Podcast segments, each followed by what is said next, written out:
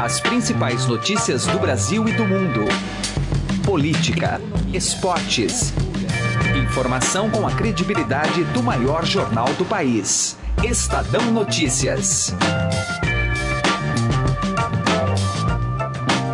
Olá, tudo bem com você? Eu sou Emanuel Bonfim e está começando a partir de agora mais uma edição do Estadão Notícias, nosso podcast com análises, entrevistas e informações sobre os temas mais importantes do momento no Brasil e no mundo. O Supremo Tribunal Federal decide nesta quarta-feira, em sessão administrativa, se vai reajustar o salário dos 11 ministros que compõem a corte. A proposta precisa ser entregue junto à previsão orçamentária para o próximo ano, que depois passa pela deliberação do Congresso. O tema tem causado celeuma no judiciário, já que o teto dos atuais R$ 33.700 tem efeito cascata para toda magistratura. Não por acaso, associações que representam a classe têm pressionado o quanto podem para que os ministros da corte aprovem um aumento de pelo menos 12%. A presidente do Supremo, a ministra Carmen Lúcia, já se manifestou contra qualquer reajuste, mas disse que vai deixar para os colegas a decisão final sobre o tema.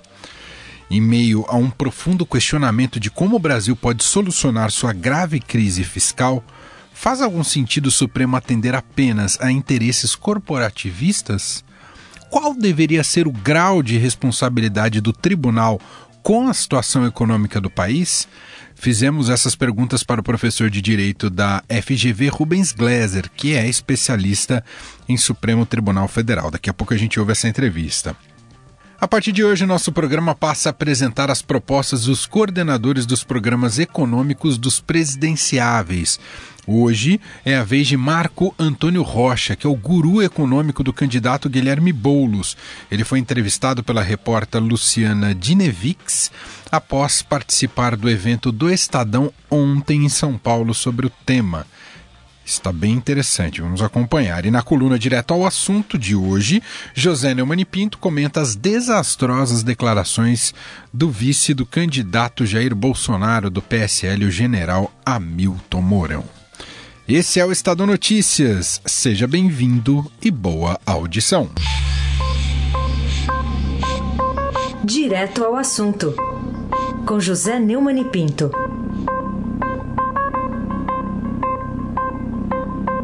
O general Hamilton Mourão, vice na chapa de Jair Bolsonaro, o líder nas pesquisas do que poderão disputar a eleição, praticou um discurso do qual ele deve se arrepender amargamente pelo resto da vida. Em primeiro lugar, porque ele é candidato a vice-presidente de um país e ele é, insultou todos os descendentes de ibéricos, responsabilizando-os pelos privilégios, privilégios, aliás, dos quais goza a sua casta militar. Os servidores militares também gozam de privilégios é, que os, os trabalhadores comuns não gozam. É, os negros, que ele disse que são malandros, ou seja, não gostam de trabalhar, e ah, na verdade os negros eram escravos e trabalhavam é, feito animais e depois, quando houve a abolição da escravatura, sem uma previsão correta do que tinha que fazer com a mão de obra que saiu dos campos e que não tinha como se pregar porque não sabia como. É, o, o, Joaquim Nabuco advertiu esse defeito da abolição da escravatura. Eles é, tiveram que, que se virar, que sobreviver. E aí desenvolveram a, essa, esse discurso da malandragem, dos sambas e tal, que lembra um pouco os amarelinhos que sobrevivem no sertão, no teatro de Ariano Suassuna. E por fim, ele dedicou também uma é, menção especial aos índios, que ele acusa de indolência. Bom, o, o, estilo e a cultura do índio é, não tem nada a ver com a indolência, é o estilo e a cultura do índio. Na verdade, o, o general Mourão ressuscitou um discurso colonialista, imperialista do século XIX, um discurso que vem também do grande fisiatra italiano Cesare Lombroso, que dizia que os bandidos tinham um formato craniano especial, e que foi muito usado por um certo Adolfo Hitler, um senhor que matou muita gente com base nesse tipo de eugenia. Eu quero lembrar que, além da questão eugênica, tem também essa generalização absurda. Ninguém pode generalizar desse jeito. O, o general é, Mourão, Hamilton Mourão, ele podia pedir para ir para casa um tempinho e renunciar à vice-presidência. Para a política, ele realmente não nasceu, porque começar uma campanha insultando eleitor é demais, né? José Neumann e Pinto, direto ao assunto. Estadão Notícias.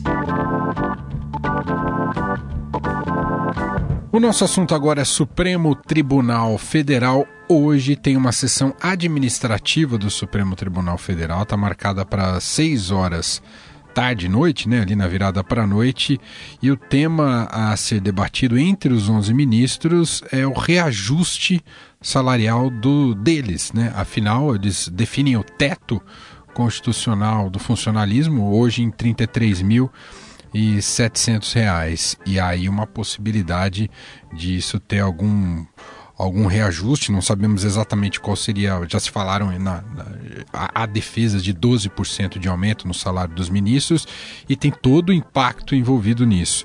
A gente vai conversar sobre o assunto agora aqui no programa com o professor de Direito da FGV, especialista em STF, professor Rubens Gleiser. Professor, tudo bem com o senhor? Obrigado por nos atender mais uma vez. Eu que agradeço, é um prazer, um abraço a todos os ouvintes.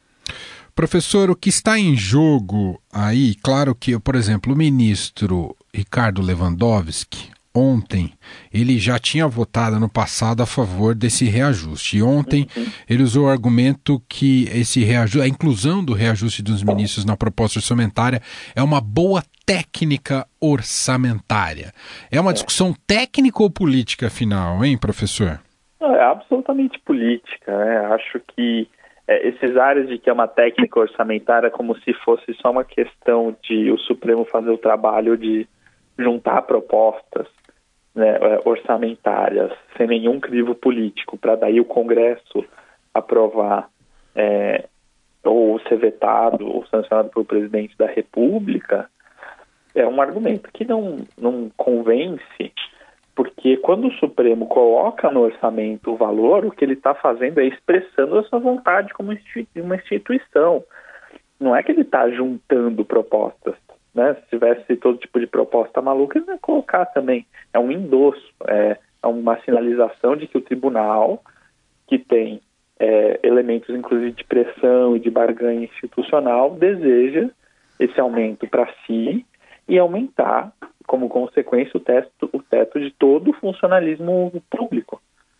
Então, não tem nada de técnica legislativa. É, é um juízo político, sim, para quais, quando, quando o Congresso não aprova ou o presidente veta, há custos, evidentemente, políticos. É, então, é, existe aí uma batalha dentro do Supremo que é afetada por agendas é, corporativistas. E, e, isso inclui todas as, as associações de magistrados que têm feito nos últimos tempos essa pressão para que haja o aumento, não é, professor? É, a Associação dos Magistrados do Brasil tem uma presença, um dos maiores litigantes no Supremo Tribunal Federal. A sua presença no tribunal é constante e sempre pleiteando também, de alguma maneira, os benefícios administrativos aí da magistratura. Mas, além disso, é, toda essa classe do funcionalismo, especialmente da magistratura, encontra bastante amparos em ministros, como o Ricardo Lewandowski e o ministro Luiz Fux, que até hoje, através de uma liminar, tem garantido a concessão de auxílios de moradias uh, altamente questionáveis, não, é, evitando que isso seja levado a plenário, remetendo inclusive uh, para um ambiente de negociação com a Advocacia Geral da União. É um, num caso em que claramente não seria aplicável, não é uma questão de mediação de conflitos, é uma questão sobre regularidade ou não desses gastos públicos. É, então, é, o que você vai ver aí, né, é a ministra Carmen Lúcia que disse que vai ver a maior parte dos ministros como se coloca nessa situação, num período especialmente delicado para as contas públicas, né? Então, acho que discutir se há defasagem ou se não tem é um tom que tira o mérito da questão, que é uma certa responsabilidade republicana ah, com o país. Quer dizer, aquilo que a gente criticou o Congresso nos últimos tempos, especialmente nesse ano de 2018, que foi batizado inclusive de farra fiscal. Um pouco essa conta está chegando no Supremo neste momento, esse é o momento mais delicado para o Supremo decidir se vai colaborar ou não com essa conta, professor? Olha, eu acho que a pergunta é muito boa, porque o Supremo sempre manteve aí essa pauta corporativa, de um modo geral, e sempre houve esse reajuste do judiciário, sempre apareceram nas constantes faturas públicas ali. Mas o que era amplamente tolerável, porque de alguma maneira o judiciário era um poder menos visível, né, ele não estava tanto no debate público, e porque boa parte da população sentia que no, o poder judiciário, inclusive o STF, eram instituições que estavam, de um modo geral, fazendo o seu trabalho, enquanto o Congresso e o Planalto não estavam. Hoje, em que a percepção pública é que o STF e o Judiciário como um todo têm muito mais benefícios do que geram produtos benéficos para o país, né, que o STF virou fonte de insegurança é, jurídica, em que entrou no debate público o excesso de benefícios que a classe da magistratura tem se comparada com o próprio setor público, então nem se fale com o setor privado, de um modo geral, é, obter, pleitear para si esses benefícios é cair em mais descrédito, é perder mais apoio da, apoio da população e ser taxado uh, de imoral. Né? E é isso que a população tem considerado esses benefícios, esses vencimentos elevados, imorais, em um contexto em que as pessoas não têm não existe dinheiro público para custear gás para a população carente. Professor, pode estar em jogo nessa quarta-feira, nessa reunião das seis da tarde, uh, a questão justamente, o senhor até citou do auxílio moradia, pode ter um toma lá da cá, já que há a chance de perder o auxílio moradia, incorporar esse valor do auxílio moradia nesse reajuste, um pouco a negociação pode ir por esse caminho, professor? É, eu não tenho dúvida de que alguns ministros tentarão levar essa pauta. Né? Essa parece ter sido, inclusive, a sinalização que o ministro Luiz Fux deu. Ah, o aumento vindo para compensar a perda do auxílio moradia. Né? Então, uma certa forma de regularizar essa verba, essa recomposição é, salarial. Né? E diz um pouco desse momento do, do Supremo, né, que está menos interessado é, na legalidade, ou às vezes até na ética, mas é tudo uma ética da composição não é tanto o certo ou errado, mas o que dá para fazer para juntar aí os diferentes é, interesses. É, isso é a maior demonstração de que o direito, mais do que uma casa de dizer o que é o certo ou o que é o errado, virou uma casa de negociações políticas, né? E acho que isso aprofunda a percepção da população do, de que ali tem tanta política quanto no Congresso Nacional ou quanto no Planalto. E aí para ser mais um passo para desmoralizar o Supremo, é rapidinho.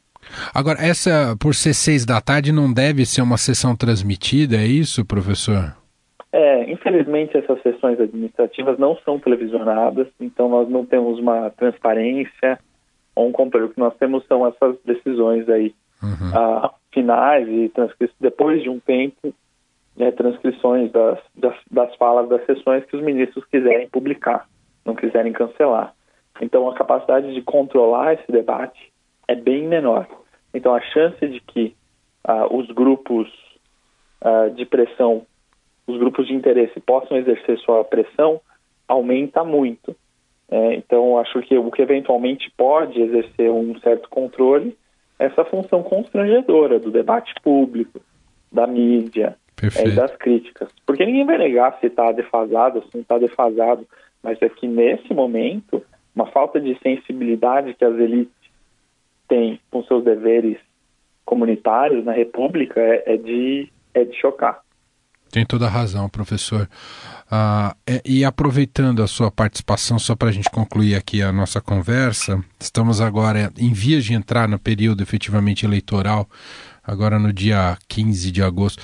Esse será um Supremo que será protagonista durante as eleições, na sua visão, professor? Ele pode ficar um pouco mais distanciado?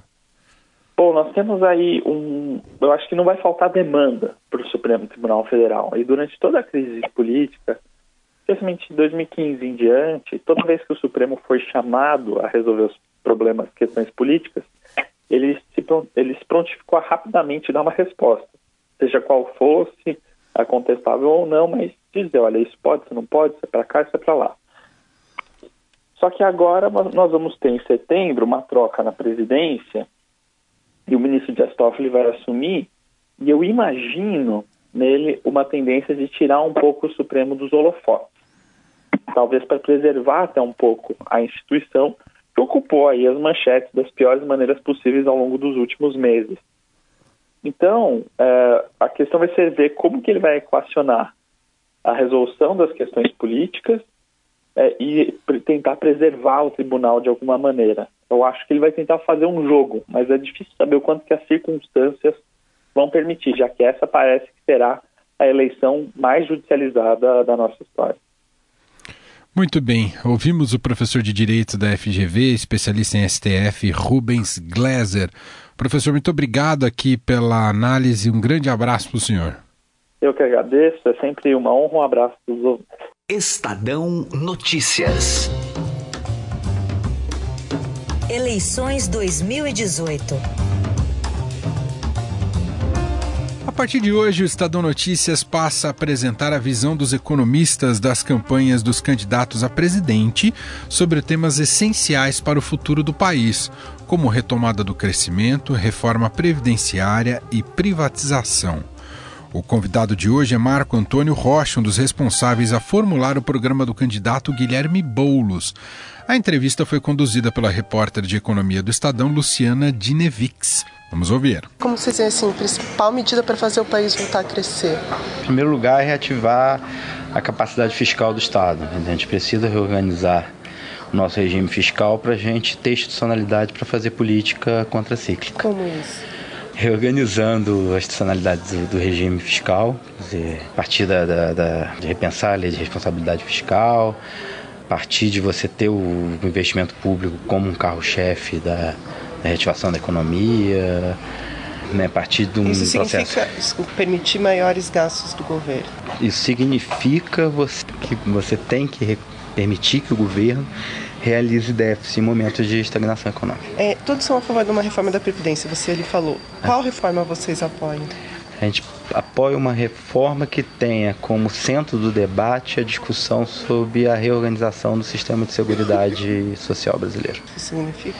Isso significa que a gente entende que a reforma da Previdência não pode ser algo que corte direitos trabalhistas, nem corte direitos de trabalhadores, nem que a reforma da Previdência seja algo que seja pensado em termos de regime de capitalização, quer dizer, é um mecanismo de partição, de solidariedade entre classes, de solidariedade geracional no Brasil. Vocês são contra todas as privatizações? Olha, acho que estão propostas no momento, sim. O Brasil vai ter que aumentar é, é, alguns impostos para fazer esse ajuste. Quais impostos? Olha, a gente está mirando sobretudo de impostos de renda e patrimônio. O que, que isso significa? Isso significa que se a gente né, reduzir a incidência sobre o consumo, a maior parte da população brasileira, classe média mais pobre, o que sentirão em termos dos, é, da, da, sua vida é uma redução da carga tributária. Né? Com isso, a gente vai conseguir aumentar a carga tributária sobre renda e patrimônio. Eleições 2018.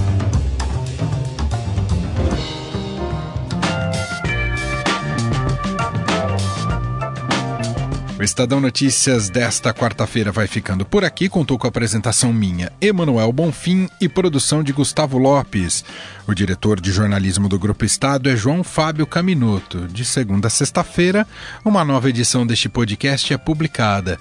Tem tudo no blog Estadão Podcasts. Estamos também presentes na Deezer, no Spotify e no Google Podcasts, este e todos os podcasts do Estadão. Para mandar um e-mail para a gente, podcast@estadão.com. Um abraço para você, uma excelente quarta-feira e até mais. Estadão Notícias.